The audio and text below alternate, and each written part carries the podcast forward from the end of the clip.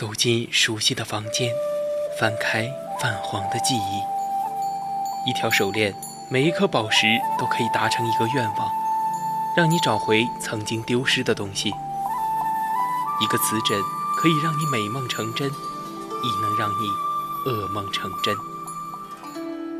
每一件古物都有属于它自己的故事，默然等待千年，只为在此刻相遇。文物客栈，为你讲述每件古物背后的传奇。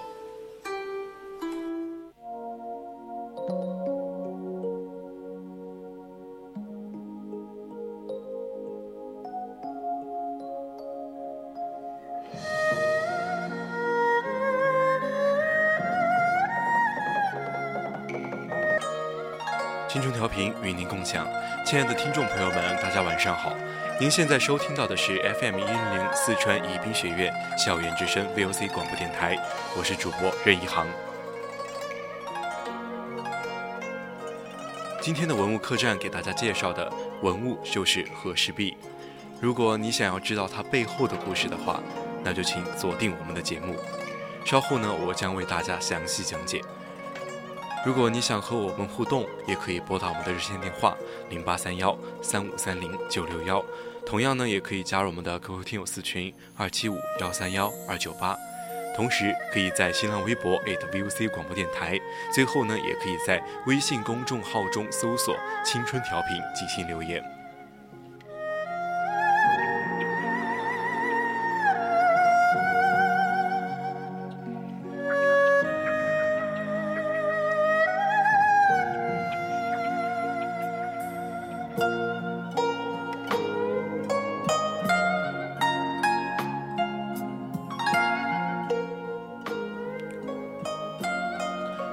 赤壁最早见于《韩非子·心绪》等书，传为琢玉能手，卞和采玉于县江西三清山，也就是古称的怀玉山。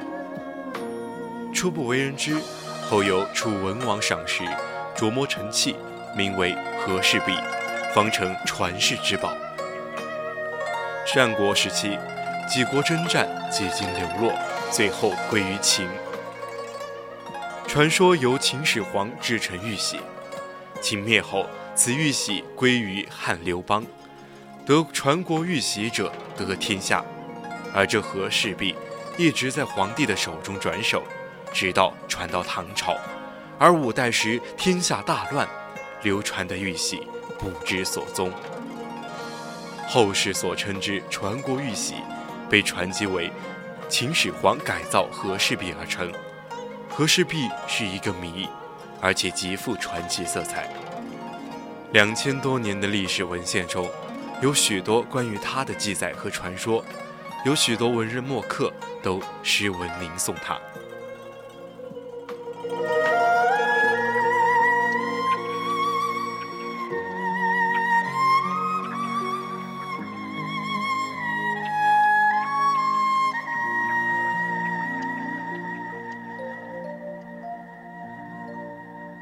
有一种说法认为，秦始皇得到和氏璧后，令玉工将宰相李斯书写的“受命于天，既寿永昌”八个字要虫字刻在和氏璧上，作为皇帝的玉印，这样和氏璧就成了传国玉玺，代代相传。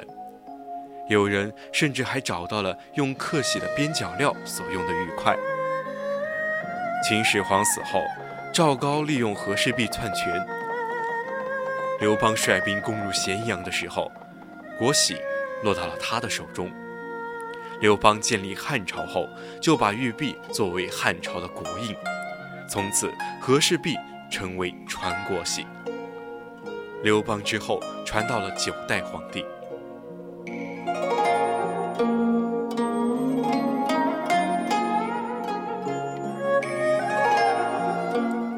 西汉末年，王莽篡权，因为当时的刘英年幼，全国玉玺由皇太后代管。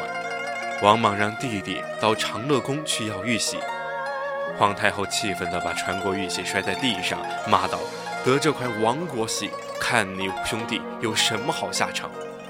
传国玺缺了一角，后来，王莽用黄金相补，但无济于事，还是留下了余痕。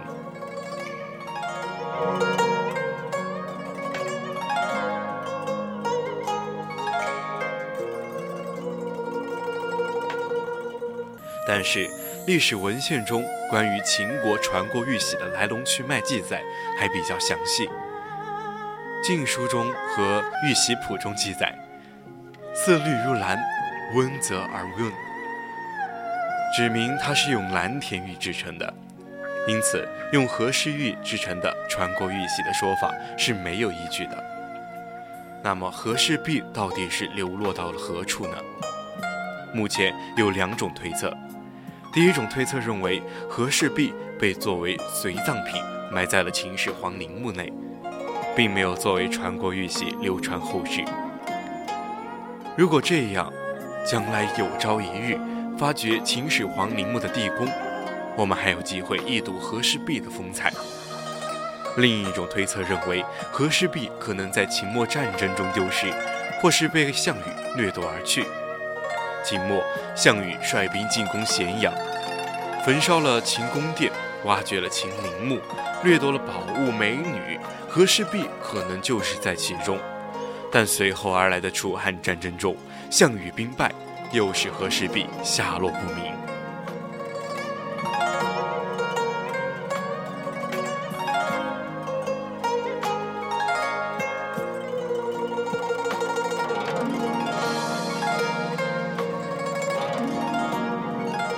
玉玺呢，或许是藏在项羽的都城彭城，也就是现在的江苏徐州；或许是遗落在项羽兵败垓下，也就是今天的安徽固镇。这颗玉玺经北周、隋、唐，一直传到了五代的后唐。后唐的末帝李从珂为石敬瑭围困自焚后，这颗玉玺也就下落不明了。北宋的赵匡胤开国后，就未见有传国玉玺的记载。北宋哲宗时，一位农夫在耕田时发现了传国玉玺，送至了朝廷。知诸多大学士一朝记载多方考证，认定是指皇帝所制传国玉玺。等到了金兵破了汴梁，玉玺又失踪了。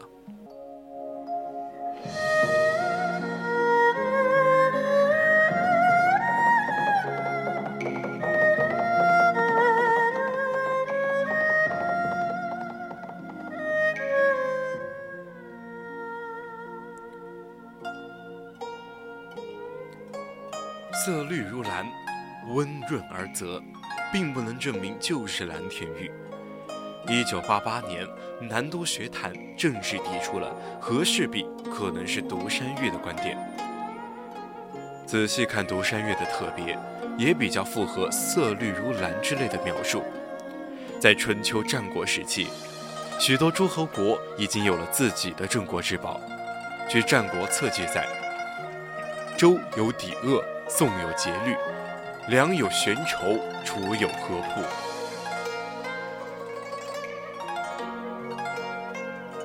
关于和氏璧的最早的记载，见于《韩非子·心序》等书，而且情节大致相像。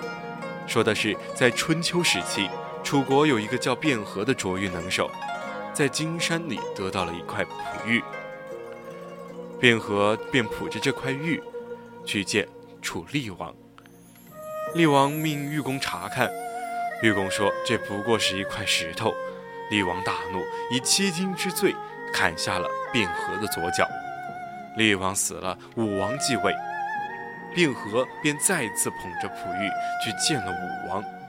武王又命玉公查看，玉公仍然说只是一块石头，卞和又因此失去了右脚。武王又死了，文王继位。卞和抱着这块玉，在楚山下痛哭了三天三夜，眼泪流干了，接着流出来的是血。文王得知后，便派人问为什么。卞和说：“我并不是哭我被砍去了双脚，而是哭宝玉被当做了石头。忠贞之人被当做了欺君之徒，无罪而受刑辱。”于是文王命人抛开这块玉，见真是稀世之玉，便命为和氏璧。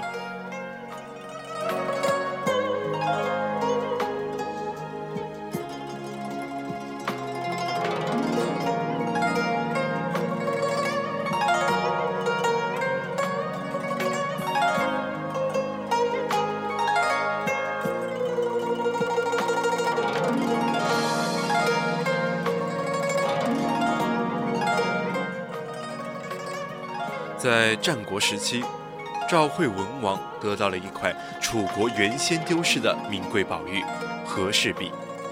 这件事情让秦昭王知道了，他就派使者对赵王说，自己愿意用城池来交换和氏璧。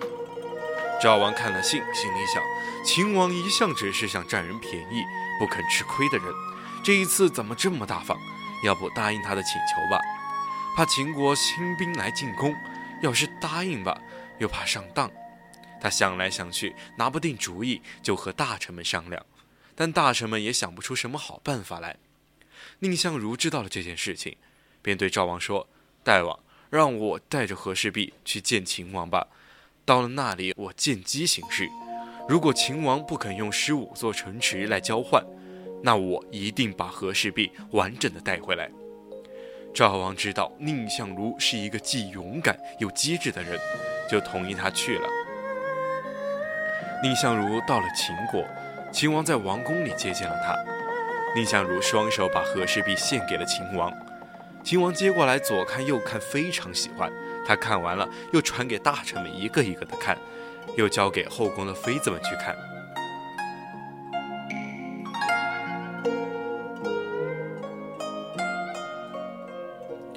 宁相如一个人站在旁边，等了很久，也不见秦王提起那十五座城池的事情，他便知道秦王根本没有用十五座城池换取宝玉的诚意。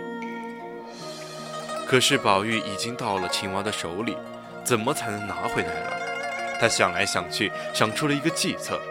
只见蔺相如走上前去，对秦王说。这块和氏璧虽然看着挺好的，但是有一点小瑕疵，让我指给大王看。秦王一听和氏璧有瑕疵，赶紧令人把宝玉拿出来，交给蔺相如，让他指出来。蔺相如拿着和氏璧往后退了几步，身体靠在柱上，气冲冲地对秦王说：“当初大王差人送信给赵王，说情愿拿十五座城池来换赵国的和氏璧。”赵国大臣都说：“千万别相信秦国骗人的话。”这样看来，大王确实没有用成换币的诚心。现在呢，宝玉在我的手里，如果你硬要逼迫我，我情愿自己的脑袋和这块宝玉一块儿撞碎在这块柱子上。说着，蔺相如举起了和氏璧，面对柱子就要作势摔过去。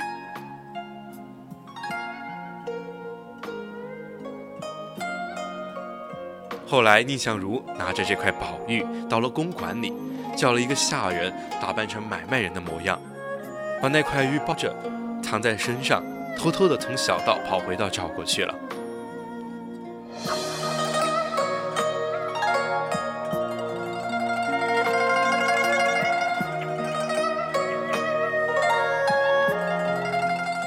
时间过得很快，现在已经是北京时间的二十一点二十八分。